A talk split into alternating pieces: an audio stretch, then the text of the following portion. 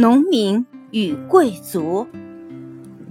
一百多年前的某天下午，在英国一个乡村的田野里，一位贫困的农民正在劳作。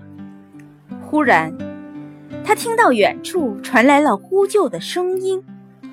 原来，一名少年不幸落水了。农民不加思索，奋不顾身地跳入水中救人。孩子得救了。后来，大家才知道，这个获救的孩子是一个贵族公子。几天后，老贵族亲自带着礼物登门感谢，农民却拒绝了这份厚礼。在他看来，当时救人只是出于自己的良心，自己并不能因为对方出身高贵就贪念别人的财物。故事到这儿。并没有结束。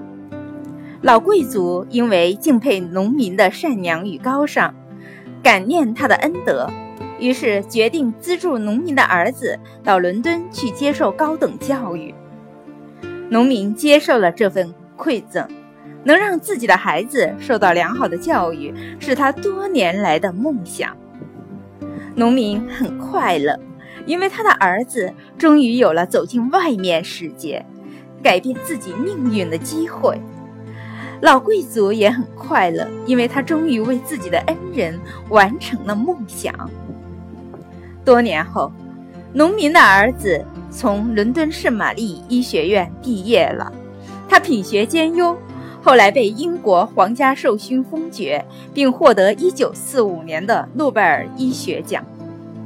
他就是亚历山大·弗莱明。青霉素的发明者，那名贵族公子也长大了，在第二次世界大战期间患上了严重的肺炎，但幸运的是，依靠青霉素，他很快就痊愈了。这名贵族公子就是英国首相丘吉尔。农民与贵族都在别人需要帮助的时候伸出了援手。却为他们自己的后代甚至国家播下了善种。